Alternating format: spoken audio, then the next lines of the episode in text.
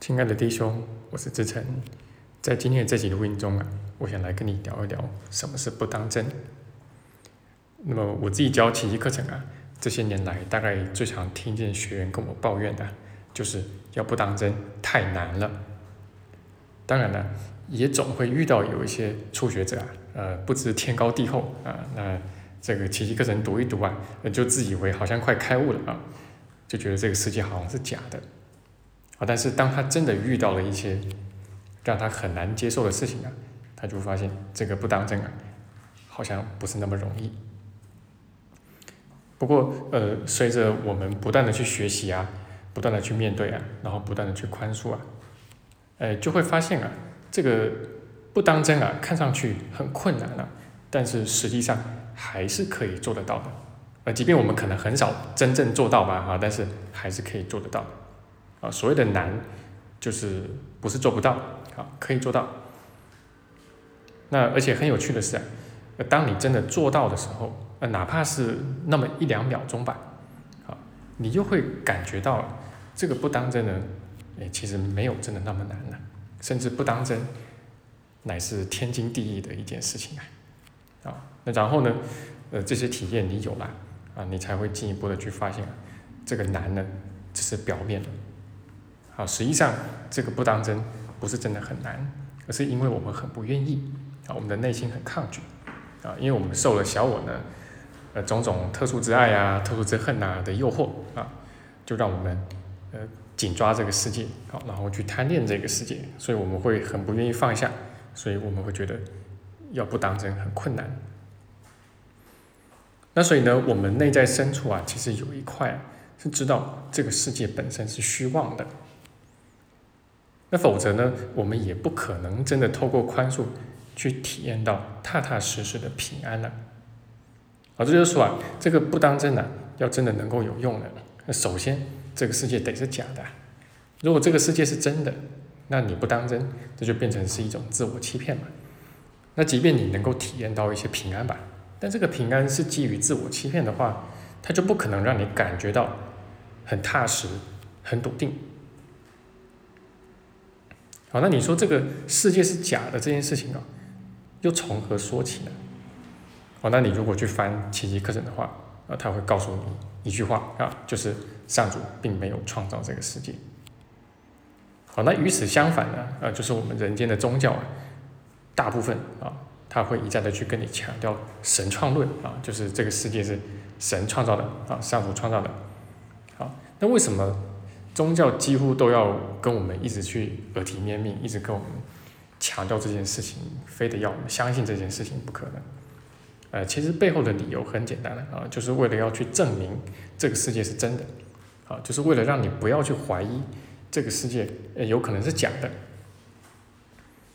好，那呃，奇迹课程会说，呃，如果没有这个前提啊，啊，就是上主并未创造世界，呃，其实你就无法。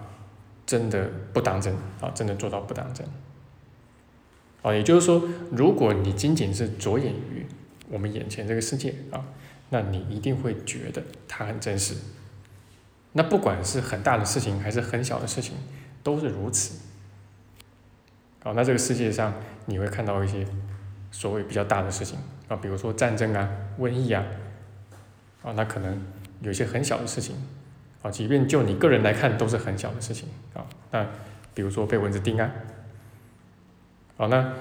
很多人一开始会以为啊，就是被蚊子叮这种事情，哎，很容易可以不当真啊，哎，比较容易可以宽恕啊，啊，但是如果你真的就是下了这个宽恕的愿心要去做的时候啊，要真的去不当真的时候，你就会发现，它好像并没有你想的那么容易啊。那你就是说，你真的去投入操练的话啊，你试试看啊，你就会发现，其实不管是很大的事情还是很小的事情啊，呃，这个不当真的难度都是一样啊，不管你是觉得难还是容易吧。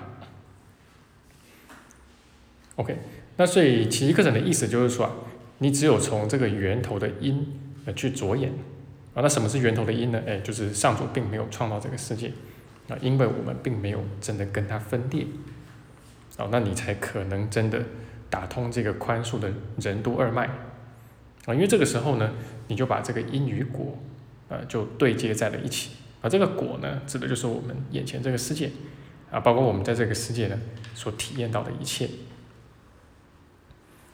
哦，那事实上，这个上主没有创造世界啊，这件事情原本应该没有那么难理解，啊，因为这个世界其实是充满着苦难的。那即便我们侥幸活在一个和平、繁荣、昌盛的一个时代，但是我们去回顾自己一生走来，啊，那仔细去想一想，也不得不承认，确实是苦要明显的多过于乐啊。那如果上主他真的是如我们所想的啊，是圆满啊，是爱啊，是喜乐，那他怎么可能会去创造出这样的一个充满着苦的世界呢？那这不可能嘛。好，所以奇迹课程才说上主并没有创造这个世界。OK，那我们今天这个部分呢，呃，其实是出自于呃这个正文的里面非常重要的一节啊，就是正文的二十七章第八节。那这节呢，有蛮多同学会觉得熟悉啊。标题叫做《梦中的英雄》，好，那么你去仔细读一读的话，啊，那么里面就会有我们今天讲的这个内容哈。那如果呢，你能够明白啊，哎，这个上主啊是一切宽恕的基石啊，那你就会知道啊，如果你只是把，比如说这个《金刚经》的末尾啊，啊，这个读一万遍啊，就是那句话啊，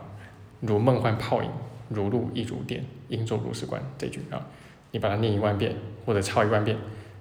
是不会有用的啊，因为这边讲的是果啊，而并不是因啊。那你必须要知道这整个来龙去脉，这个因与果要对接在一起啊。因为上主没有创造这个世界，所以这个世界不是真的。好，那所以你应作如是观啊，你应该这么去看。那如此你才能够平安啊。那是要这样整个把因跟果对接在一起。的宽恕的任督二脉才可能真的被打通啊！